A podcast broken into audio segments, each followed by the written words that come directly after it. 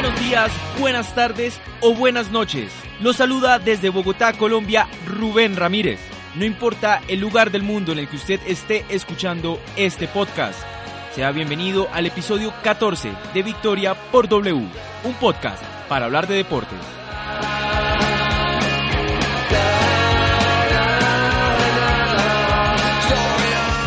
Escuchamos de fondo a la banda Social Distortion con un clásico, Story of My Life, una canción incluida en el álbum autotitulado Social Distortion de 1990.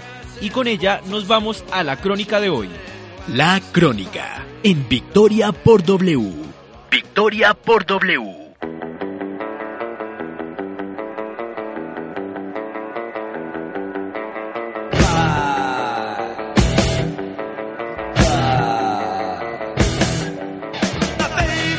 El deporte, a lo largo de la historia, ha servido como arma de legitimación de los derechos de grupos sociales en todo el mundo. Ha sido un altavoz para denunciar injusticias y reivindicar la lucha de razas o sexos. Y así fue también el 16 de octubre de 1968, cuando en el podio olímpico de México, tres atletas se unían a las denuncias por la segregación racial en Estados Unidos.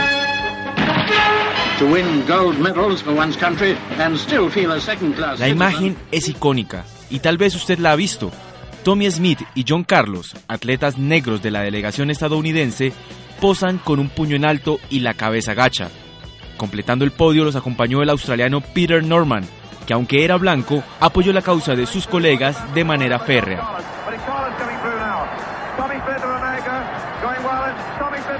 Smith y Carlos, miembros del proyecto olímpico por los derechos humanos, decidieron, tras hacer el 1-3 en la carrera de 200 metros, usar los Juegos como plataforma para su lucha. Descalzos y con las insignias en el pecho del proyecto civil del que hacían parte, levantaron el puño enfundado en guantes negros. El Black Power recordó la pobreza y la discriminación que sufría la raza negra en Estados Unidos. Por su parte, Norman quien aunque no hacía parte del colectivo, dijo apoyar la lucha racial, pidió a sus nuevos amigos una insignia del proyecto olímpico para portarla en su pecho.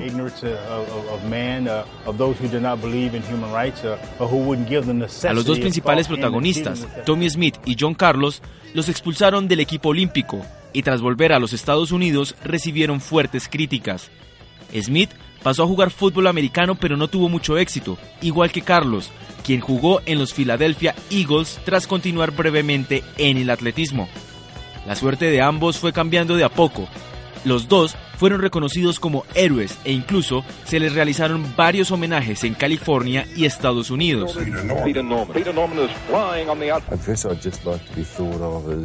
Esta historia no podría estar completa sin contar qué pasó con el héroe silencioso del podio, Peter Norman. El australiano siguió corriendo hasta que no fue incluido en la nómina de los Juegos de Múnich 72, pese que había logrado los registros para estar allí. Norman falleció en octubre de 2006. Tommy Smith y John Carlos viajaron a Melbourne, asistieron a su funeral y fueron portadores del féretro de su amigo.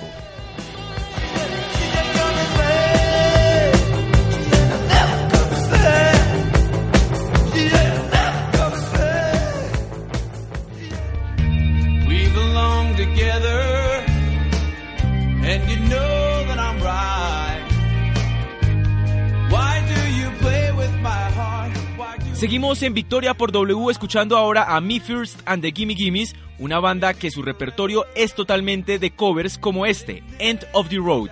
La canción original es de Boys to Men del año 1991, pero Me First and the Gimme Gimmes la versionó en el álbum Take a Break del año 2003. Y escuchando a esta banda de San Francisco, California, nos vamos a escuchar a Cristian Solano, nuestro invitado de hoy, para darnos su opinión sobre por qué es mejor la Copa Libertadores que la Champions League.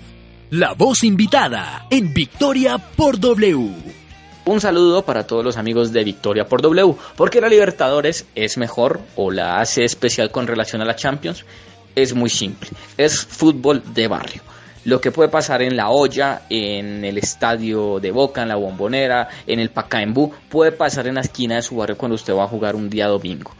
es amateur, sigue siendo un torneo de la gente, a diferencia de la Champions League, que es una cosa totalmente corporizada, donde todo es muy prolijo, donde hay millones para invertir, donde usted puede llevar los mejores jugadores, donde todo se hace a la hora que tiene que ser, donde clasifican los de siempre. La Libertadores tiene una cosa que la hace especial y es que no sabe usted qué esperar.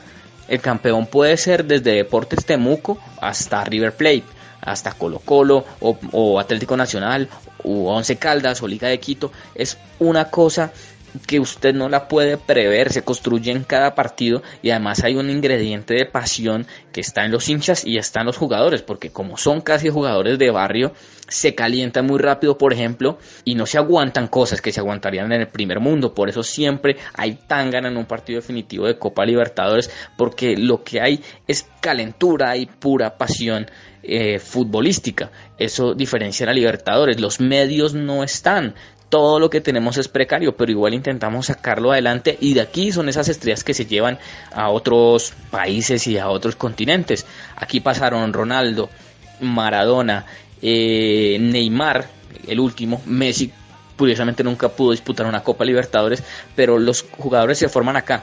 De hecho, me despido con una frase de Deco. Dijo que él entregaba dos de sus Champions League por haber ganado una vez una Copa Libertadores.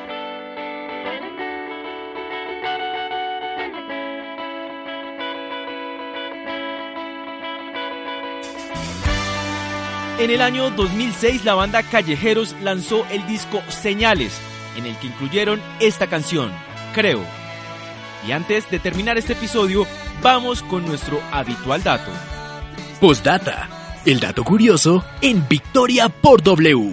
¿Alguna vez se han preguntado por qué el tenis se puntúa 15, 30, 40 y game o juego?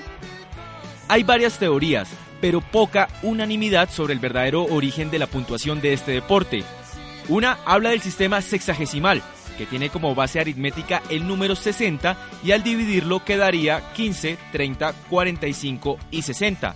Otra versión es que los puntos de un juego representan los cuartos de un reloj, es decir, un juego sería equivalente a una hora y los puntos a los 15, 30 y 45 minutos.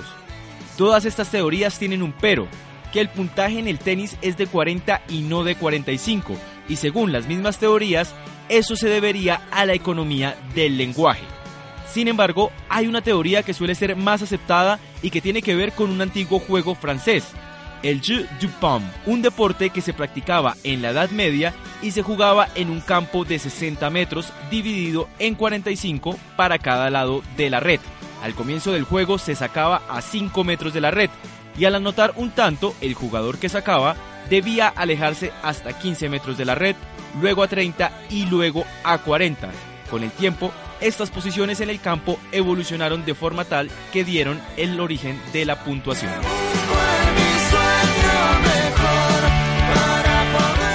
Bueno, hemos llegado al final de este episodio de Victoria por W. Recuerde que si le gustó este capítulo puede compartirlo con sus amigos a través de las redes sociales y por supuesto con todos los amantes del deporte. Además, los invito a seguir la cuenta en Twitter del programa, arroba Victoria por W. Nos escuchamos el próximo lunes con más crónica, opinión y datos. Hasta entonces. Hasta aquí Victoria por W, un podcast para hablar de deporte.